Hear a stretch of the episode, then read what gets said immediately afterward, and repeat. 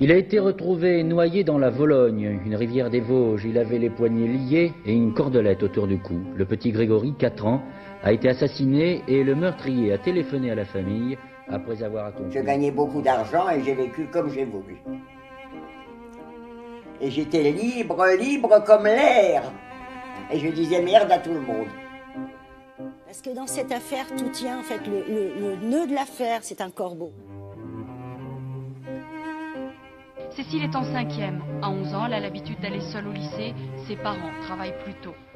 Ce C'est pas de l'intrépidité, c'est du courage. Parce que l'intrépidité, c'est la connerie. C'est, allez, on charge. On y va, la castagne. Le courage, c'est de vaincre sa peur.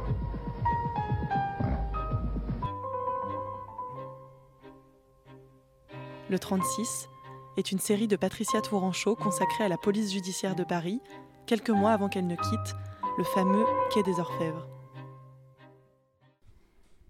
Par une après-midi glaciale de la fin 1989, Gainsbar se présente à l'entrée du bâtiment historique de la PJ de Paris avec sa mine des mauvais jours. Il demande à voir le patron de la brigade des stupes.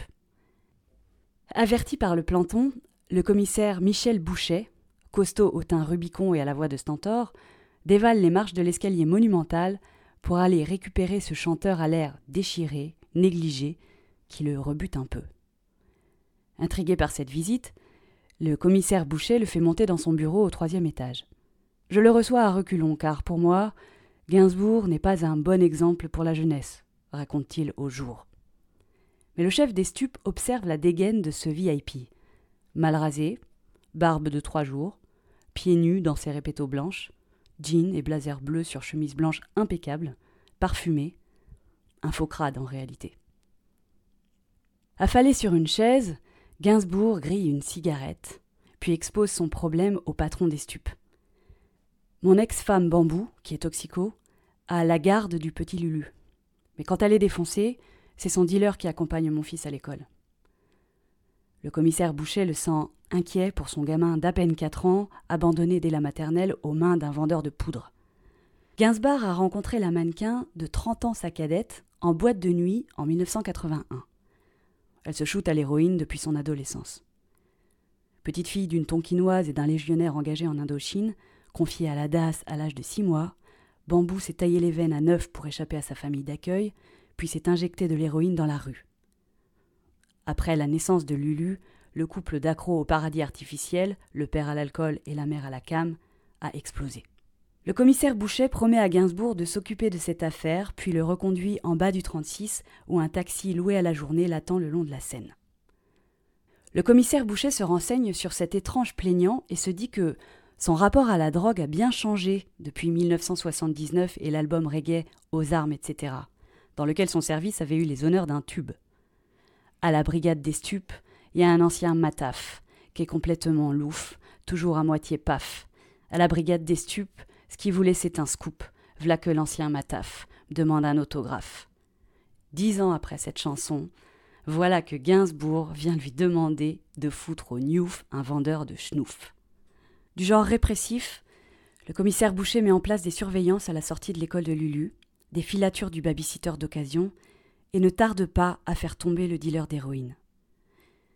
Il convoque ensuite Bambou qui arrive au 36 dans un état pathétique. Il lui fait la leçon. Attention, le petit Lulu va finir comme vous.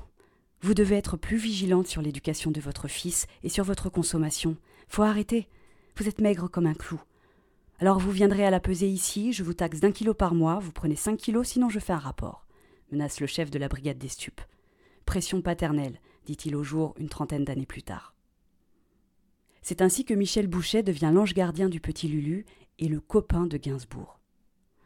Lorsqu'il vient voir Michel au 36 le soir vers 20h pour bavarder, Serge descend un tiers ou la moitié de la bouteille de pastis en deux heures. Il prend des yaourts ou des 102, des doubles 51 avec juste une dose d'eau. En cette année 90, Gainsbourg, qui souffre de diabète, de cirrhose, de problèmes cardiaques et pulmonaires, est censé ne plus boire ni fumer. Mais ça le rend triste et mélancolique, alors il continue de carburer à trois paquets de gitane et plusieurs litres d'alcool par jour. Le commissaire le sent inquiet sur ses capacités physiques. Mais les qualités humaines et artistiques de Gainsbourg sont intactes. je découvre un homme chaleureux, drôle et dans l'empathie. Il peut être grossier et graveleux tout en restant pudique. C'est un hypersensible ayant du recul sur lui-même. Le flic le prend en affection, et c'est réciproque.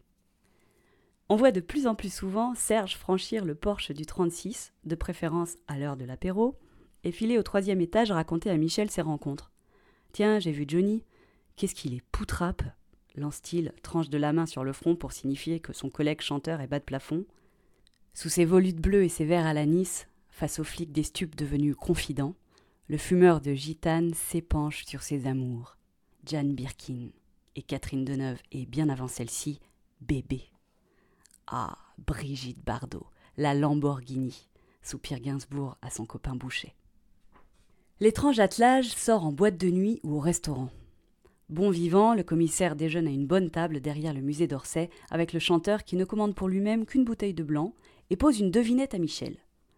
Que fait un serin qui pèse 100 kilos? Devant son plat, le poulet donne sa langue au chat. À son grand étonnement, Gainsbourg se lève et bat des ailes en criant Cuit, cuit, cuit Gainsbourg répète sa devise La connerie, c'est la décontraction de l'intelligence. Un jour, Boucher amène Gainsbourg dans une discothèque du quartier latin avec d'autres flics, une confrérie du 36. Le chanteur, déjà bien torché, s'enfile du jet 27. Ça m'emmerde parce qu'après je pisse tout vert, subidonne-t-il. Le DJ passe les chansons de Gainsbourg qui fait alors un bœuf en playback sur la petite scène de la boîte. Le happening permanent. La nuit se termine chez Gainsbourg, rue de Verneuil, dans son appartement tout noir. Les murs, les meubles, même le frigo dont la porte vitrée laissait voir les bouteilles, se souvient Michel Boucher, qui, pour l'occasion, se met au piano et joue du blues pour accompagner Serge qui chante. Je suis un pianiste d'esbrouf qui ne sait pas lire une partition. À droite les aigus, à gauche c'est grave, résume le commissaire, mais je l'ai fait uniquement pour toucher à son piano. Cette fois-là, les poulets ont quitté Gainsbourg à 6 ou 7 heures du matin pour retourner travailler au 36. Désormais, le pote des copes a plein d'amis au quai des Orfèvres. Michel Boucher, bien sûr, car la compagnie des stupes lui plaisait, mais aussi Patrick Rioux, alors chef de la brigade criminelle, qui habite sur le même palier au troisième étage. Dans l'antre des seigneurs de la crime, tous en costume cravate par respect pour les familles, et que les baroudeurs des stupes surnomment les contemplatifs, le pince sans rire commissaire Rioux accueille chaleureusement Gainsbourg. Pas comme la première fois où, selon la légende du 36, Ryu, un brin strict et look british, aurait eu un mouvement de répulsion et un rictus de dégoût. Gainsbourg l'aurait alors salué d'un ironique Vous pouvez me serrer la main, monsieur le commissaire, le talent n'est pas contagieux. Patrick Rioux ne se souvient plus de cet épisode, mais n'a pas oublié les visites de la star en 1990 dans son mythique bureau 315. Vaste pierre claire avec vue sur la Seine, armoire sans cachet remplie de dossiers. Gainsbourg a passé des après-midi entières enfoncé dans un fauteuil à griller ses gitanes, à me regarder bosser, à ricaner et à commenter, dévoile le commissaire Rioux. L'artiste adorait rester assis dans l'un de ces deux antiques fauteuils en cuir avec accoudoir, là où, depuis des lustres, prennent place les suspects récalcitrants. Vers deux heures du mat, les inspecteurs qui ne parvenaient pas à obtenir des aveux amenaient le détenu dans ce bureau, le plus luxueux du 36 et le seul moquetté, pour l'impressionner raconte Patrick Rio à Gainsbourg, fasciné. C'est ce qu'on appelle le coup de la moquette, un cérémonial organisé au 315 avec cigarettes et café, considération et respect du patron de la crime pour l'assassin, afin d'essayer de lui délier la langue. Et souvent, ça marchait. À à ce grand poulet, Serge Gainsbourg buvait ses histoires de faits divers et venait à tous les pots de la crime s'enfiler des doubles pastilles 51. Trois ans avant de fréquenter les commissaires Boucher et Rioux, qui regrettent de ne pas avoir immortalisé ces moments en sa compagnie, Gainsbourg avait déjà fait ses entrées dans la maison Poulaga. J'ai retrouvé pour les jours des photos anthropométriques réalisées lors d'un de ses passages au 36. Tel un suspect à mine patibulaire en fin de garde à vue, ébouriffé, débraillé, la chemise ouverte sur un diamant en pendentif, les pouces dans les poches de son pantalon, Gainsbourg s'est prêté au jeu des prises de vue par le service de l'identité judiciaire de face, de profil et même de sa braguette. On ne sait pas exactement grâce à qui ces photos ont été faites. S'agit-il de l'ancien matave de la chanson À la brigade des stupes?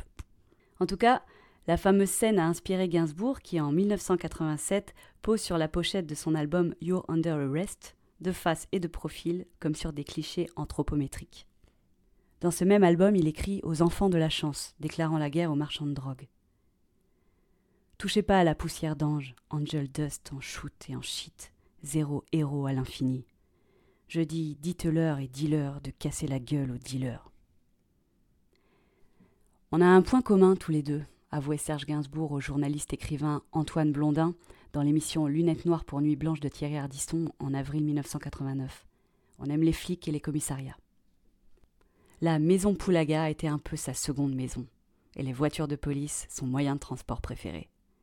C'était son kiff de rentrer de discothèque dans un panier à salade. L'inspecteur Renato, alors à la BRI, Brigade de recherche et d'intervention, se souvient d'une soirée au Queen avec le commissaire Philippe Féval et Serge Gainsbourg, qui voulaient à tout prix monter dans notre véhicule de service pour qu'on le reconduise chez lui. Alors on a fini par céder. On a descendu les Champs-Élysées, Gainsbourg en passager avant qui disait Mettez le bleu, les gars, allez Mais comme on était tous bien chargés, on ne voulait pas se faire remarquer avec la sirène deux tons et le gyrophare. Il insistait Allez, soyez sympa, mettez le bleu on roulait doucement et quand on s'arrêtait au feu sur les champs, les gens n'en revenaient pas de voir Gainsbourg dans une bagnole de police.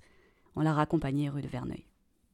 Dans un livre, Childéric Müller, producteur télé des enfants du rock, raconte la scène vécue.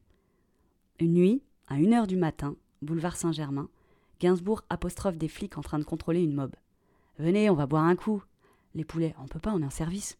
Et ça dure un bon moment. À la fin, Gainsbourg, bourré comme c'est pas possible, réussit à monter dans la camionnette des flics avec son pote Childéric Müller et insiste pour qu'il démarre.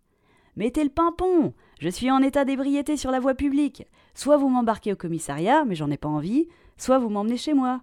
Allez, ramenez-moi chez moi, sinon c'est de la non-assistance à personne en danger.